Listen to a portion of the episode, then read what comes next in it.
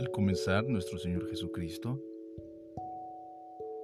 dentro del ministerio, en Juan capítulo 6, versículo 60, dice, al oírlas, muchos de sus discípulos dijeron, dura es esta palabra, ¿quién la puede oír? ¿Cuál palabra? La palabra firme, la palabra de Dios. Versículo 61. Sabiendo Jesús en sí mismo que sus discípulos murmuraban de esto, les dijo, ¿esto os ofende? Pues que si vierais al Hijo del Hombre subir donde estaba primero, esto es su trono. Nuestro Señor Jesucristo dejó el trono para enseñarnos el camino de la gracia y la salvación, la vida eterna. Versículo 63. El Espíritu es el que da vida. Qué hermoso es esto. El Espíritu es el que da vida. Querido oyente, usted y yo hoy tenemos vida por el Espíritu que dio, que nos ha dado Dios, el soplo de vida, el neuma, el soplo tenemos capacidad para respirar, ver, sentir, pero más que eso, tenemos y debemos tener la capacidad para adorar a ese Dios vivo. Continúo, la carne para nada aprovecha. Aquí habla acerca de la carnalidad, de los deseos y las pasiones que el deleite de nuestro cuerpo puede sentir. Las palabras que yo os he hablado son espíritu y son vida. Cristo mismo, hablando, dijo, las palabras que yo os he hablado son espíritu y son vida. Eso quiere decir que Él mismo es el espíritu de Dios. Él es Dios. Versículo 64, pero hay algunos de vosotros que no creen. Claro, en su omnisciencia, Jesús sabía que había muchos incrédulos. Y dentro de todo este panorama que está presentado en los próximos versículos, vemos a dos personajes, a Pedro y a Judas. Pero continúo leyendo, versículo 64, porque Jesús sabía desde el principio quiénes eran los que no creían y podemos subrayar eso en nuestras Biblias. ¿Quiénes eran los que no creían? Es decir, eran varios. ¿Y quién le había de entregar? Habla de uno. Muchos no creen, pero uno le iba a entregar. Ahora, en este contexto, continuó leyendo versículo 65 y dijo, por eso os he dicho que ninguno puede venir a mí si no le fuere dado del Padre ninguno de nosotros estamos escuchando este audio, leyendo la Biblia, estamos orando, siguiendo las instrucciones. Si no nos fuera dado ese regalo hermoso que produce Dios en nuestro corazón. Versículo 66. Desde entonces muchos de sus discípulos volvieron atrás. Voy a volver a leer esta parte. Desde entonces muchos sus discípulos volvieron atrás. Retroceder.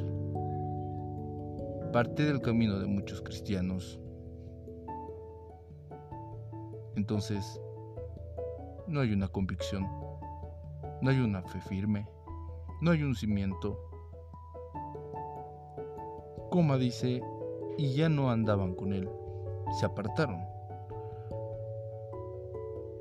Si no hay un milagro, se apartan, si ellos son convencidos en sus propias concupiscencias, se apartan, si el mundo llama la atención y brilla, o ellos piensan que brilla más por los deleites de sus ojos, se apartan. Versículo 67. Dijo entonces Jesús a los doce, no a todos, a los doce, ¿Queréis acaso iros también vosotros? Le respondió Simón Pedro, Señor, ¿a quién iremos? Nuestro Señor Jesucristo se refirió a los doce. y les dijo, ustedes también se quieren retirar, quieren retirarse de su apostolado, pero no vemos a Judas respondiendo, sí, yo no, vemos a Judas. Parece que es fiel, pero tenía que cumplirse la palabra de que lo entregaría. Lo veremos al final del pasaje. Versículo 68 le respondió Simón Pedro, Señor, ¿a quién iremos? Esta pregunta es una pregunta que pareciera ser retórica. Señor, ¿a quién iremos? Certeza, seguridad, convicción de Pedro. Tú tienes palabras de vida eterna. Ahí está la confirmación de la fe. Tú tienes palabras de vida eterna. Palabras. No solo eres la palabra viva, eres el que tiene las palabras que alimentan nuestra alma. Toda la Biblia alimenta el alma de cada día nuestro ser. Versículo 69, y nosotros hemos creído y conocemos que tú eres el Cristo, el ungido de Dios, el Hijo del Dios viviente. Convicción. Pedro tenía una convicción. Yo le pongo a Pedro que es como esa piedra que fue lanzada contra Goliat, como si David lanzara esa piedra y derrotara a un gigante. Bueno, aquí Pedro es como esa piedra que destruyó eh, todo argumento que en el momento de muchos incrédulos que retrocedieron eran como gigantes.